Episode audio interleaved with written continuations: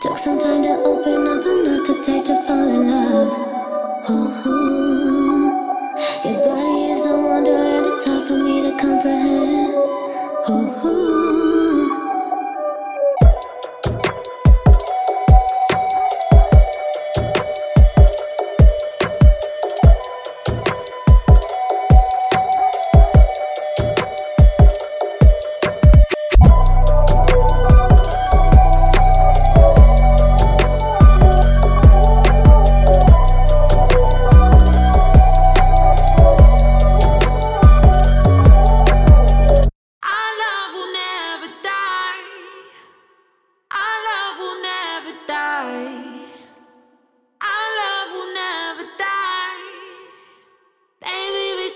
live forever.